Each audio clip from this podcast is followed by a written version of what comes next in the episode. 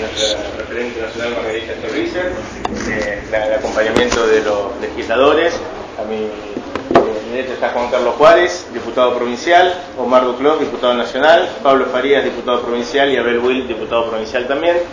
Eh, no, simplemente, bueno, un poco la idea era tener la oportunidad. Margarita tiene una charla con Pablo Micheli en la, en la vecina ciudad de, Junín eh, y un poco la idea era, bueno, habíamos eh, coordinado para que pueda entrar, tener eh, contacto con, la prensa, con, los militantes, con, con los vecinos en, general, sobre todo en épocas donde se empiezan a, definir algunas cuestiones que tienen que ver con, con las elecciones eh, presidenciales para gobernador e intendente. Eh, y bueno, un poco también eh, el acompañamiento y la decisión rápida de Margarita de, estar acompañando sobre todo a todo el grupo de militancia de, Chacabuco, lo cual para nosotros es, un orgullo. entregarle, no sé si anda alguno de los chicos de juventud por ahí.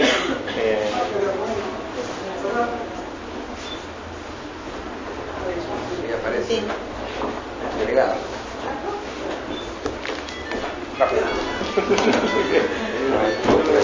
una chica que quería entregar un presente.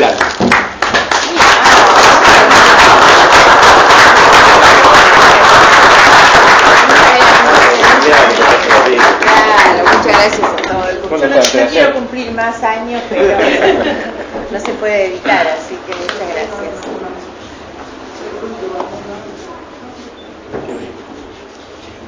Ay, qué linda, muy bonita. Muchas gracias. Muchas gracias a los jóvenes. Bueno, y para dejarle paso a Margarita, nada, agradecerle a todos nuevamente la, presencia, agradecerle también especialmente a los chicos de Juventud, anoche estuvieron hasta alta hora de la noche militando, haciendo pintada de paredes y demás. así que bueno, eh, agradecerle también especialmente a los chicos y dejar abierto bueno, a Marga para alguna introducción y después si quieren contesto todas las preguntas. Como decía Maxi, primero que nada las disculpas por los horarios, saben que estamos de, camino por la ruta, estamos iniciando un proceso electoral que nos va a, bueno, hacer que recorramos juntos muchos kilómetros durante todo este este tiempo y estos meses, así que más de una vez los horarios terminan teniendo esta inconveniencia de pasar al mediodía, así que pedimos las disculpas. La otra cuestión es que para mí es más que nada una, eh, una cuestión de amistad, de sentimiento, fuera de las cuestiones y las decisiones políticas que son por supuesto relevantes, acompañar este inicio de esta etapa la proclamación de la candidatura de Maxi Felice a intendente municipal en este distrito de Chacabuco. Realmente con Maxi, como con Alberto, con Amalia, eh, hemos constituido el GEN desde el inicio. Somos compañeros fundadores de este partido político que hoy está tan posicionado en la Argentina, disputando casi de igual a igual con partidos tradicionales. Nosotros tenemos una trayectoria y una, una eh, historia eh, corta, pero que marca obviamente la necesidad que la Argentina tiene de replantearse el sistema de partidos políticos. Venimos de sistemas demasiado cerrados, encorsetados, y hoy está claro que la sociedad necesita un sistema político más abierto, más flexible, más legal, y por lo tanto los partidos políticos como el nuestro, que se plantean, entre otras cosas, la modernización del sistema, tomar y defender aquellas cuestiones que tienen que ver con la vida cotidiana de las personas. Antes la política parecía como demasiado distante, demasiado alejada, hoy la política para nosotros es eso. Nosotros queremos discutir una democracia social pensada en derechos fundamentalmente, queremos discutir de qué manera poder llevar el crecimiento y el desarrollo de la Argentina a mejores condiciones de vida, condiciones de vida más dignas para todas las personas.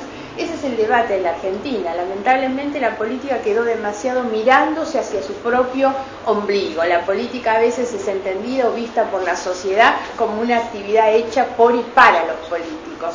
Bueno, nosotros hemos dado muestra de que se puede trabajar para la comunidad y por eso la candidatura de Maxi expresa un poco eso que nosotros sentimos, porque no es casual, Maxi viene desarrollando una tarea excelente en el Consejo Deliberante y cada vecino de Chacabuco sabe perfectamente que en el lugar en el que él está y el lugar al que él pueda llegar va a ser el fiel reflejo de las necesidades, las expectativas, las demandas y los sueños de sus vecinos de Chacabuco.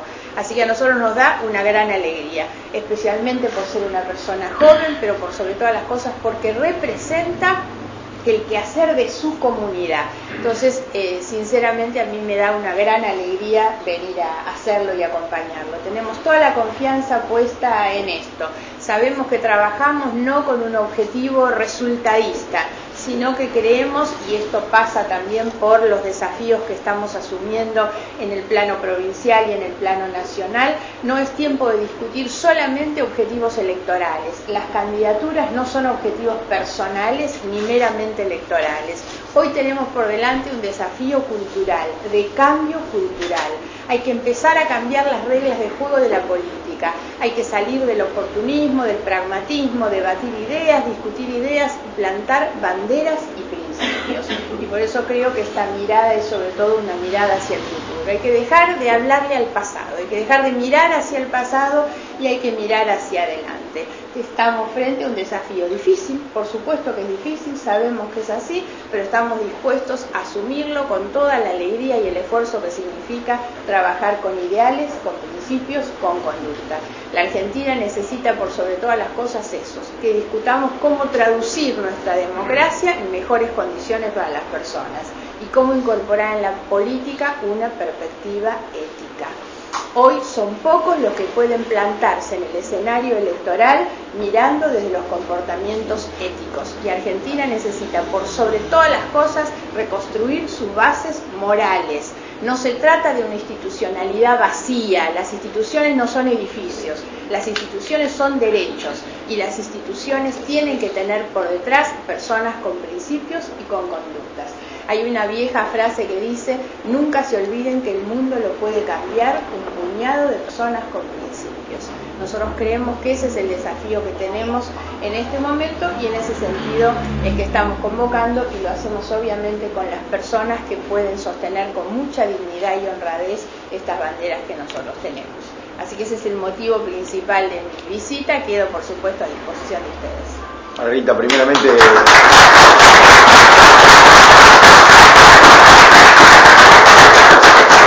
preguntarte por el reciente acuerdo entre el PRO y bueno y parte del radicalismo, ¿cómo lo vivís vos? Eh, ¿qué, te pareció esto también? Eh, y bueno, y, cómo va a continuar también después de, este acuerdo? Primero, nosotros tenemos que ser respetuosos de los acuerdos y de las estrategias que definen otros partidos políticos. Que el radicalismo debata, como lo hizo en su convención, está muy bien, yo creo que es una decisión equivocada que lleva al radicalismo a tener malos resultados como ya fueron en oportunidades anteriores. El radicalismo hizo antes acuerdos con Lavaña, hizo acuerdos con De Narváez y ahora es un acuerdo con Macri. Creo que no es bueno.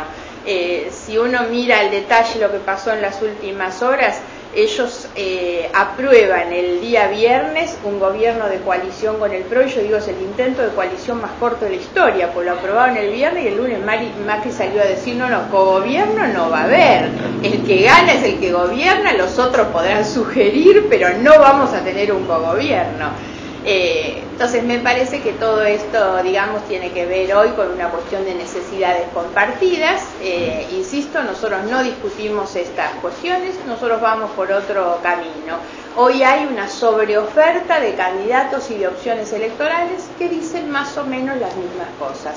Nosotros queremos poner la vara, digamos, y la opción y la alternativa política en otro punto. Por eso vamos por otro camino. Hemos ratificado lo que firmamos hace un año, que es la conformación de un espacio político que expresa nuestras ideas y nuestras conductas, y nosotros ratificamos, por supuesto, eso no queremos que nuestra opción electoral sea acotada ni a candidatos ni a partidos. La verdad es que vemos en cada lugar, y lo deben ver ustedes acá en Chacabuco, la gente que quiere producir ese cambio en realidad. La cantidad de gente que nos dice, tienen que armar algo porque no tengo a quién votar, tienen que armar algo porque tiene que haber una expresión diferente hoy. Así que, bueno, nosotros trabajamos y defendemos lo nuestro se imaginarán que hemos recibido en los últimos tiempos cantidades de llamados de muchos radicales.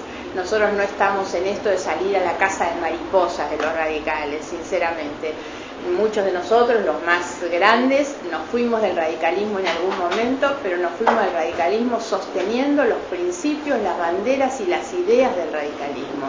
Siempre sentimos que el radicalismo es un partido de principios y nosotros sostenemos esos principios, lo hemos hecho afuera del radicalismo más que muchos de los que se quedaron cuidando las puertas de los, de los comités. Así que eh, no tengo ninguna duda que nosotros vamos a poder representar también a muchos de esos que no están acompañando el acuerdo.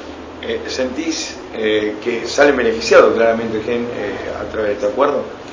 No me gusta plantear esto en términos de, beneficios. No me parece que es bueno. Ojalá no se hubiera hecho y hubiéramos podido sostener el frente que teníamos. Por lo tanto, nosotros no miramos este acuerdo eh, a partir de algún beneficio que tengamos. Para nosotros hubiera sido mucho más beneficioso seguir adelante con lo que firmamos hace un año. ¿Cuál será la, la, candidatura, la candidatura de la gobernación de su persona? Bueno, ahora este, la presidente que este, ¿cómo va a ser? Este, ¿Fácil va a tener la boleta como candidata gobernadora o eh, yo planteé ya desde hace mucho tiempo que no era mi voluntad volver a ser candidata a gobernadora porque lo fui tres veces y uno se va transformando en una especie de tapón también. Y yo creo que hay muchos muy buenos candidatos que están en condiciones realmente de eh, ocupar ese, ese lugar en la candidatura a la gobernación. Hoy siento digamos, un llamado a, hacerme cargo de otro desafío, que es el desafío nacional. Nosotros estamos eh, tratando de deliberar, de discutir, no tenemos una definición tomada, porque nos parece que la decisión no es una candidatura, la decisión es realmente que haya una expresión de la sociedad que quiere un cambio, y eso ni siquiera lo hacen los partidos políticos que están solitos encerrados. Tiene que haber una opción y una alternativa que la sociedad sienta que debe existir. Eso es lo que nosotros queremos en este momento. Eh, cuando se constituyó el UNEN hace casi un año atrás, uno de los errores de ese UNEN fue no solo la anticipación en el tiempo, que era difícil sostener, sino haber estructurado un frente casi exclusivamente en una cantidad de candidatos. Hoy me animaría a decir que de esos candidatos no va a quedar ninguno. Por lo tanto, las candidaturas no resuelven los problemas que la Argentina tiene. No hay que hacer tanto foco en las candidaturas, sino en los proyectos, y sobre todo en los proyectos culturales de cambio. Puede ser que en el GEN también ha habido algún sector que hizo acuerdo con el PRO, con Macri. Estamos en esa deliberación y puede ocurrir que así sea me parece que estamos todos todavía en una etapa de discusión, una discusión que nosotros aceptamos, ¿eh? ¿eh? por eso digo, yo no hago ningún tipo de descalificación respecto de lo que hizo el radicalismo. Nosotros creemos que es equivocado, pero sinceramente hay que esperar cómo esto vaya. Estoy convencida también que estamos en un escenario electoral en movimiento que a veces tenemos la tendencia a dejarnos fascinar por las luminarias que salen de las encuestas compradas. Eh, mucho más preciso que la encuesta fueron los votos que Massa obtuvo hace poco más de un año, el 40%. Ahí salieron muchos deslumbrados atrás de eso pensando que era la figura rutilante de la próxima elección. Y bueno, estamos viendo cómo eso se ha ido desgranando, desgranando y hoy no existe prácticamente. Yo creo que es un escenario muy en movimiento, todo lo, eh, hay pases permanentemente entre el Frente para la Victoria, Massa, Massa, Macri. La verdad es que hay que esperar un poquito con calma, no desesperarse por alcanzar, digamos, posiciones definitivas hoy y sobre todo hacer foco en la gente. Yo creo que hay que darle a la sociedad el, gran rol de constructora de las nuevas opciones electorales. No tienen que ser los partidos políticos los que se apropien de esto, sino que tiene que ser la propia sociedad. Y me parece que ahí vamos a encontrar los mejores resultados. ¿El partido maneja encuestas? ¿Cómo, cómo lo ubica en ese caso? No, nosotros no manejamos, o sea, nunca hemos encargado encuestas propias. Y todos saben que nunca tomé una decisión personal mirando una encuesta, si no nunca hubiera sido candidata. Las veces que fui candidata a gobernadora me ponían en el rubro otros las encuestas. No hubiera asumido esas responsabilidades si miraba una encuesta, por lo tanto tampoco ahora lo vamos a hacer. Pero estoy convencida, como decía antes, que hay un escenario en movimiento. No terminé esta idea. Massa empezó este proceso electoral con 40 puntos, la verdad. Y hoy todos sabemos que eso se va desgranando, se va cayendo. Massa puede terminar siendo un candidato a gobernador de Scioli, de Macri, todo está en demasiado movimiento todavía. Y la verdad es que nosotros creo que estamos creciendo, creo que es la, la eh, opción política que aparece hoy como más nítida. Entre el resto hay demasiado movimiento, demasiado pase, no sabemos cómo vamos a terminar. Bueno, el vecino de ustedes de Chacabuco acaba de anunciar que se baja de la candidatura presidencial para ser un candidato a gobernador, digamos que es toda una, una novedad también y por lo tanto el kirchnerismo, que es obviamente quien marca el escenario electoral, está mostrando la cantidad de, digamos, todas las dificultades que tiene para definir su propio espacio, el del partido que gobierna. ¿eh? Esto tiene que ver obviamente con que tienen un candidato bastante instalado, como es el gobernador Scioli, que no tiene el apoyo de su propio frente político. ¿no? Entonces, esto mueve totalmente el, el escenario. Creo que estamos frente a una Argentina distinta y por lo tanto hay que asumir esto con mucha responsabilidad, con mucha seriedad y también con mucha serenidad, sin perder la calma frente a un escenario que todavía va a ir teniendo muchas novedades. sí, sí.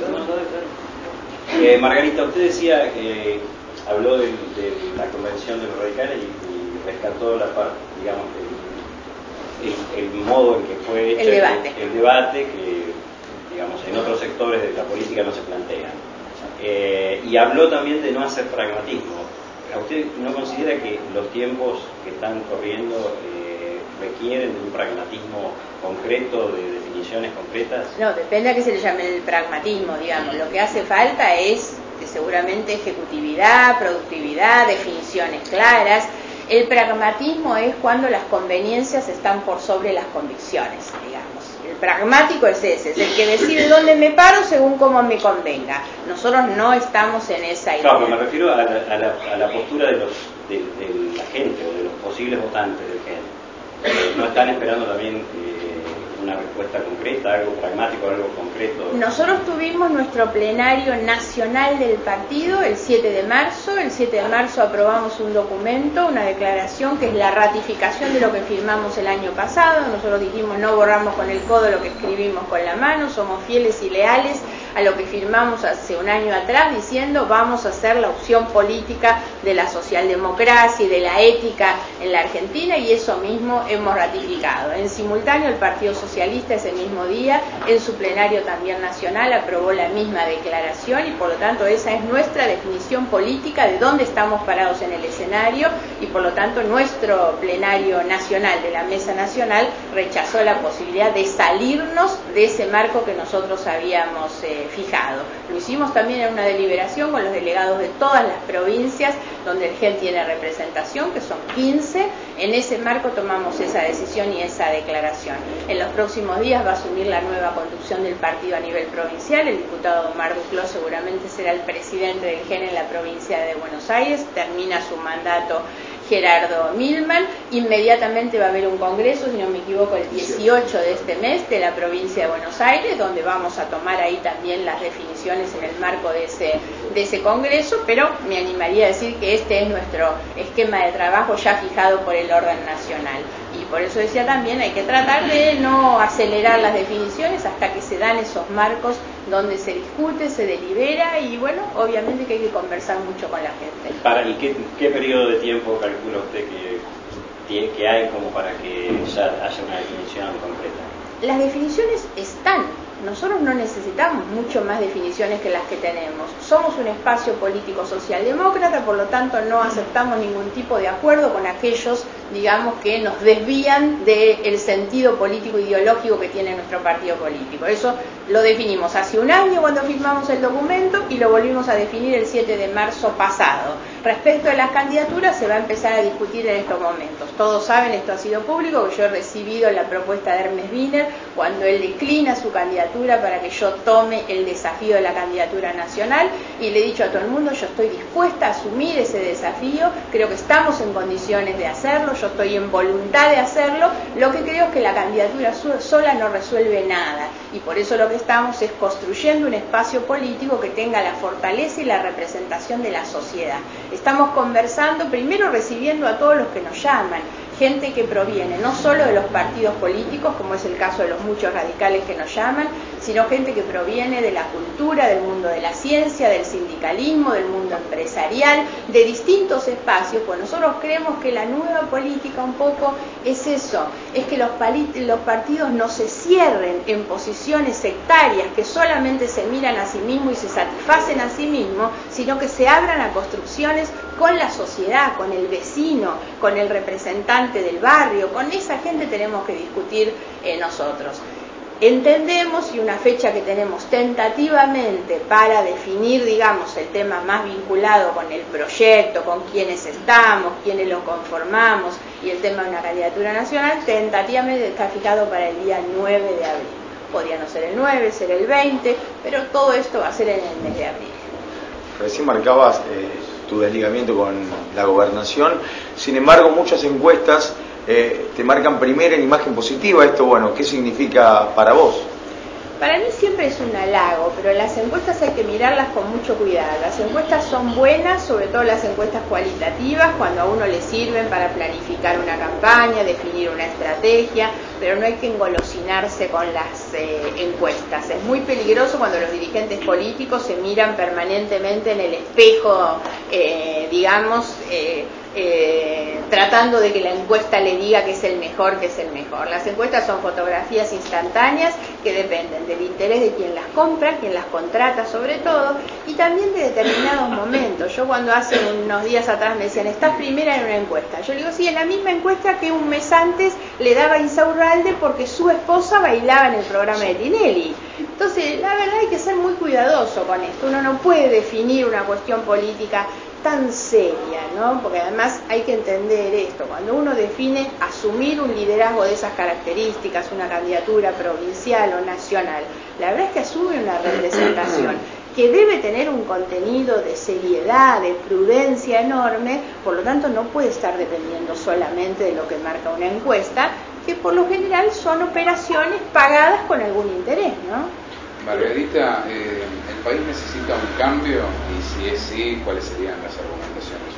Obviamente que el, cambio principal que este país necesita es un cambio ético, un, un cambio de sus bases morales. No sirven las grandes propuestas de campaña de los que entienden el Estado para hacer negocios. Hoy nosotros vemos con claridad que hay una disputa de intereses de aquellos que creen que el Estado es para el beneficio personal, todos aquellos que han enriquecido las arcas de los miembros del PJ, por decir de alguna manera, y aquellos que creen que el Estado sirve para garantizar buenos negocios a los grupos económicos. La verdad es que en el medio de eso nosotros entendemos que el Estado debe tener otro rol, que debe tener otro papel y por eso creemos que los comportamientos, la honorabilidad, la integridad, los principios con los que se gestiona son tan importantes como los programas. Hemos visto muchos que llegan con programas fantásticos a los que traicionan al día siguiente de llegar. Hemos escuchado a algunos candidatos decir que, bueno, traen todas las propuestas para mejorar el país y algunos se aferran a decir, no, no vamos a modificar nada. También está el temor de que a lo mejor modifiquen algo de lo que ya está instalado en el país. En el caso de eh, ustedes llegar a la presidencia, ¿qué modificarían, qué dejarían? Nosotros venimos planteando que hay algunas reformas estructurales que la Argentina necesita desde hace muchos años y que lamentablemente esta Argentina desperdiciada, de la década desperdiciada, marca de qué manera teniendo las mejores condiciones económicas y políticas el kirchnerismo nada hizo. La reforma estructural más importante es la reforma de nuestro sistema impositivo. Esto es lo que influye todos los días en nuestra vida, para la persona que va al supermercado a hacer las compras, para el empresario que tiene que hacer una inversión en su emprendimiento, sea en el campo, sea en una industria. La verdad es que lamentablemente hemos desperdiciado la oportunidad y seguimos teniendo un sistema impositivo regresivo, injusto, enmarañado, con dobles y triples imposiciones. En nuestro país paga más impuestos, somos uno de los países de la región que tiene la más alta presión impositiva, pero lo más grave es que es una presión impositiva que pagan los que producen y los que consumen. Tenemos un IVA altísimo, que es el que pagan igual los pobres y los ricos y tenemos actividades altamente rentables, actividades especulativas donde se gana mucha plata sin pagar impuestos. Eso marca el perfil de la Argentina, eso define el proyecto de país. La presidenta se para frente a la cadena nacional y nos habla de que hay que agregarle valor al producto. Sin embargo, todos sabemos que la riqueza personal de la propia presidenta, de lo que cuenta en blanco, es una riqueza vida con plazos fijos y alquileres, o sea, sin generar puestos de trabajo. Bueno, nosotros queremos discutir el trabajo, el empleo como un eje central de nuestro proyecto de país. Ahí van la mayoría de las cosas que después vienen como resultado, que es mayor educación, mayor seguridad, mayor salud, mayor convivencia eh, social, muchas cuestiones que dependen sin ninguna duda de generar, de modificar cualitativamente nuestra matriz productiva y eso se hace cambiando nuestro sistema de impuestos. Nosotros no tenemos impuestos que graben el patrimonio que es la riqueza. En cambio, grabamos de manera mucho más fácil al que produce a través de las ganancias, y todos sabemos las distorsiones que tiene el impuesto a las ganancias. Esa es una de las reformas estructurales. También hay que cambiar el Estado, el funcionamiento del Estado, y que quiera un Estado si se quiere, con una meritocracia, y lo digo aún haciéndome cargo de lo que estoy planteando, porque se ha utilizado el Estado como un botín de la política. Estamos viendo lo que está ocurriendo en todo este último tiempo con quienes están gobernando. Miren, es un escándalo. A toda la gente que tiene capacidades técnicas, experiencia de años, la echan, la meten a servir el café en las oficinas. Hay un desprecio por la profesionalidad, por lo técnico se han, vaciado las capacidades del Estado en realidad para meter a los chicos de 20, 30 años sin ningún tipo de aptitudes y esto significa no solo que arman trincheras militantes para los pibes de la cámpora, sino que están dejando un tendal para el gobierno que viene, infiltradas todas las oficinas con militantes políticos que le van a hacer la vida imposible a los que vienen. No solo por los ciento y pico de cargos del que acaban de inventar en el área nueva inteligencia. Hay que revisar todo en la Cancillería, en Defensa, en la Cedronar, en la Inspección General de Justicia, todos militantes de la cámpora, sin conocimientos técnicos, sin profesionalismo, sin experiencias y tiran al tacho a la gente que viene con años de trabajo. Hay una concepción del Estado que hay que cambiar. Ahora, esto implica también un compromiso muy fuerte hacia adelante, porque lo que no vamos a poder sostener es esto, que además implica un costo enorme en el, en el presupuesto. ¿no? Hay una realidad, Margarita, eh, discúlpeme la apreciación, eh, si no se hubiese conformado esta alianza, si no hay fuerza de poderes, es imposible ganarle al gobierno actual, eso es una realidad, ustedes lo saben. No comparto, no comparto. Me parece que a este gobierno ya le ganó la gente. Y de algo estoy convencida es que los que están gobernando se van. Claro, pero perdón, ¿de qué manera se soluciona esto? A ver, quiero terminar la idea estoy convencida que se, que se van. Me parece que han llegado a un punto de una degradación tan grande que lo que está mostrando hoy es la desesperación que tiene para ver cómo se quedan con fueros para no terminar presos. Ya no les importa terminar sus mandatos, les importa no terminar sus mandatos presos. Esa es la situación en la que están en los más altos niveles de este gobierno, porque saben que se van. Se van entre muchas otras cosas, porque hemos eh, terminado el año pasado, fue una cuestión grosera. Además la gente lo vive todos los días y cualquiera que anda por la calle sabe que la gente está harta de este gobierno por distintas razones, por soberbia, por estilo, porque no le cambian la vida a la gente. La verdad es que está harto los argentinos. Este es un gobierno que aun cuando la presidenta pueda mantener algún margen de imagen todavía resguardada en su relato, que es obviamente muy eficaz en términos comunicacionales, estoy convencida que más del 70% de la gente quiere que se vayan. A pesar del subsidio en el momento de votar. Totalmente, a pesar de eso. Y ojo con eso también, porque hay que tratar de no estigmatizar a los sectores pobres que viven de los subsidios. Yo creo que hay que cambiar, esa es una de las cuestiones que hay que cambiar, pero hay que ser cuidadoso con esto. El 54, el 54% de los que votaron a Cristina no eran los pobres que la votaron por el subsidio. La votaron muchísimos sectores que ganaron mucha plata con este gobierno. Porque este gobierno le ha hecho ganar mucha plata. Cuando Cristina dijo alguna vez los que más plata ganaron son los banqueros. Tiene razón, claro que sí han hecho ganar plata a mucha gente y hay sectores altísimos. Cuando uno mira el mapa del 2011, del triunfo de Cristina con el 54, ve que los sectores de más poder adquisitivo terminaron votando también a Cristina. La ciudad de Buenos Aires es el ejemplo. Ganó en todas las parroquias, las comunas de la ciudad de Buenos Aires eh, su elección. Yo creo que eso hoy ya no existe. Creo que los que están se van y eso nos tiene que permitir y obligar a todos a poder proponer con libertad, a poder proponer con seriedad. La gente necesita el respeto de saber que uno le está proponiendo aquello de lo que está convencido que va a hacer, que va a poder hacer. Distinto es lo que viene después de la elección. Después de la elección es natural, es necesario que todos los que tengan representación política se unan para discutir eh, hacia adelante. El que gana gobierna y el resto participa de un gobierno desde la oposición en los organismos de control. Yo vengo diciendo, hay dos o tres acuerdos básicos que se deberían hacer en la Argentina. El primero es que el que gane tiene que salir con los que pierden a recorrer los cuatro o cinco puntos centrales del mundo a recomponer la ubicación de la Argentina en el mundo. ¿eh? Eso lo tiene que hacer el que gana con los que pierden. Hay otra cosa que tiene que hacer el que gana, que es inmediatamente darle todos los organismos de control a la oposición Ahora, eso no es solamente algo que depende del que gana, también los que pierden tienen que hacerse cargo, porque acá tenemos mucho la costumbre de que el que pierde se para en la pelea de enfrente a esperar que fracase el que ganó. Pero yo creo que la oposición tiene que hacerse cargo de controlar al gobierno que venga. Eso hace que el sistema institucional y la gestión funcione mucho mejor. Entonces hay que proponer y hay que votar con libertad. La gente no tiene que votar con el miedo de lo que puede pasar hay que votar positivamente y hay que proponer positivamente también. Margarita, ¿qué es la cámpora y para qué está? Cumple. No sé si la quiero saber de su contestación. Es una agrupación política que acompaña funcionalmente al gobierno, entre otras cosas porque recibe beneficios del gobierno.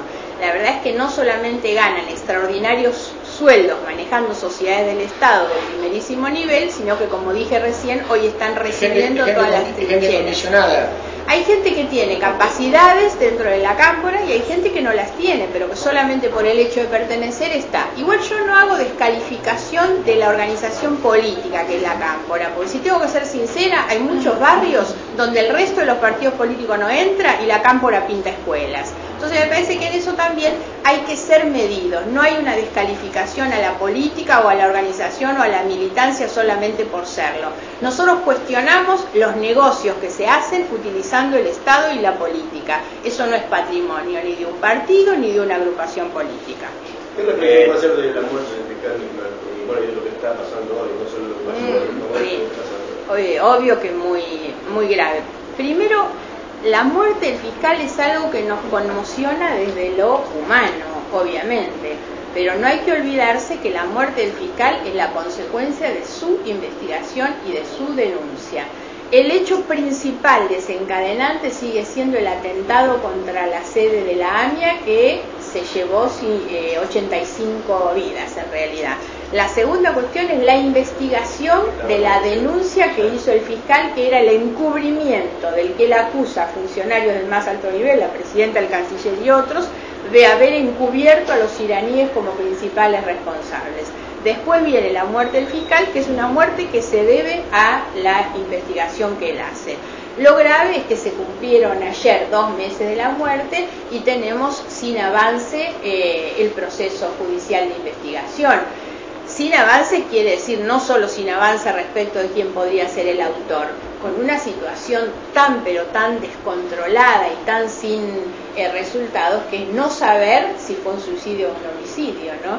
Y lo cierto es que cuando uno escucha todas las cuestiones que hay abiertas todavía, es muy difícil formarse una opinión definitiva.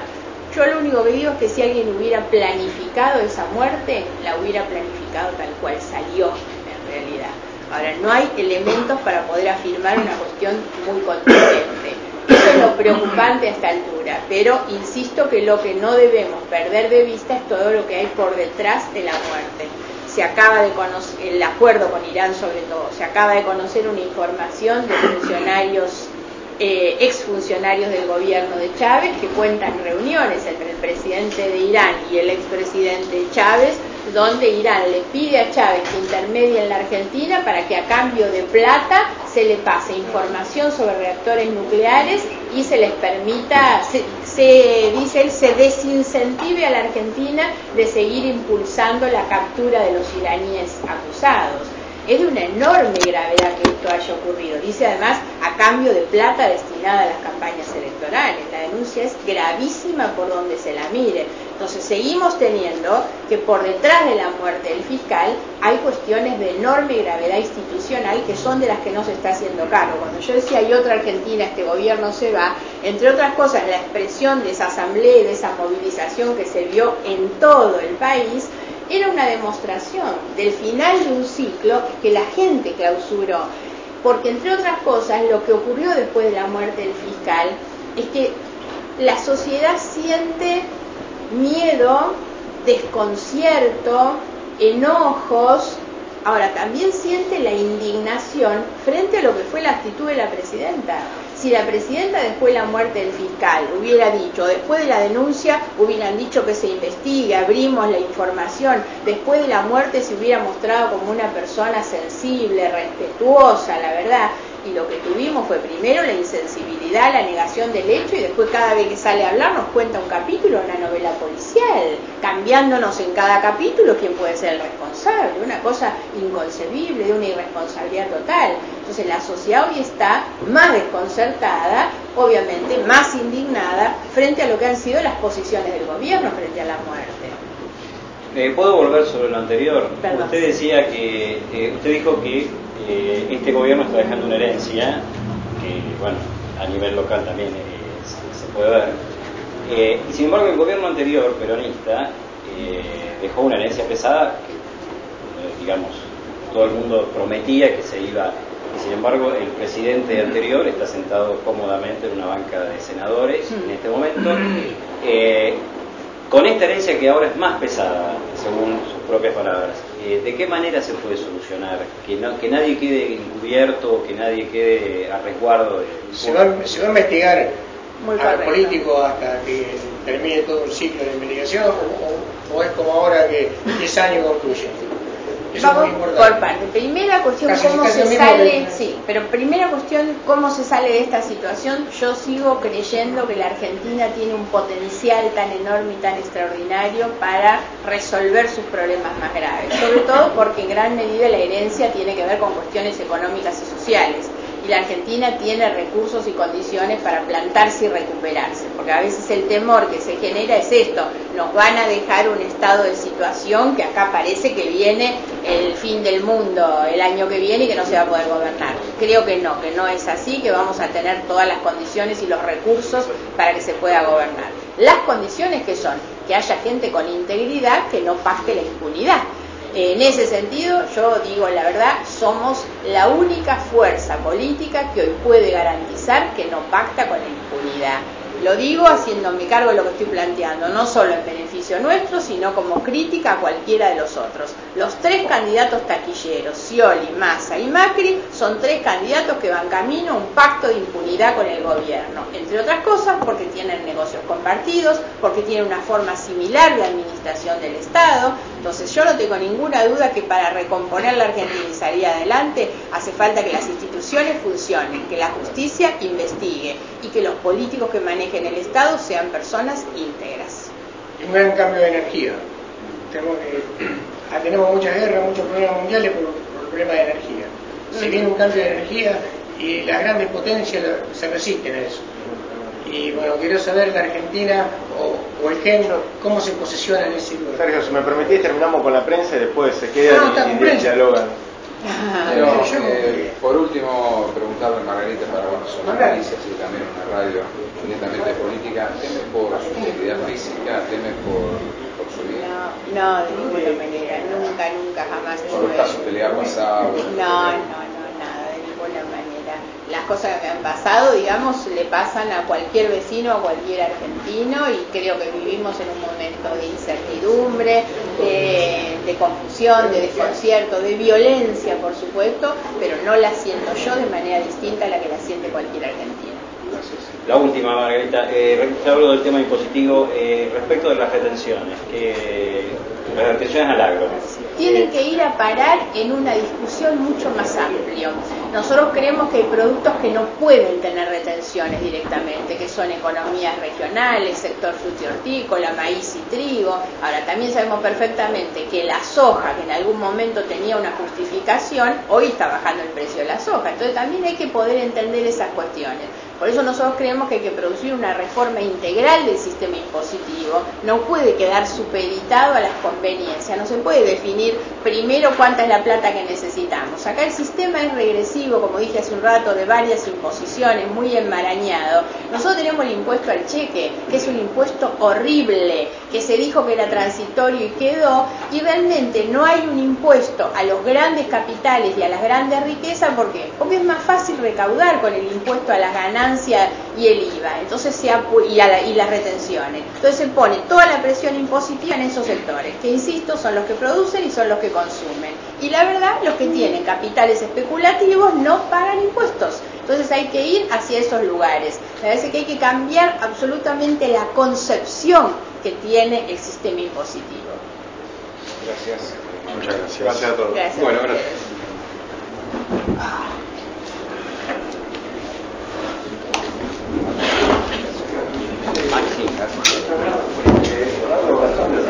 Maxi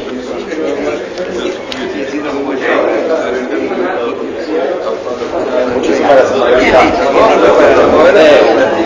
Ya volveré para casa.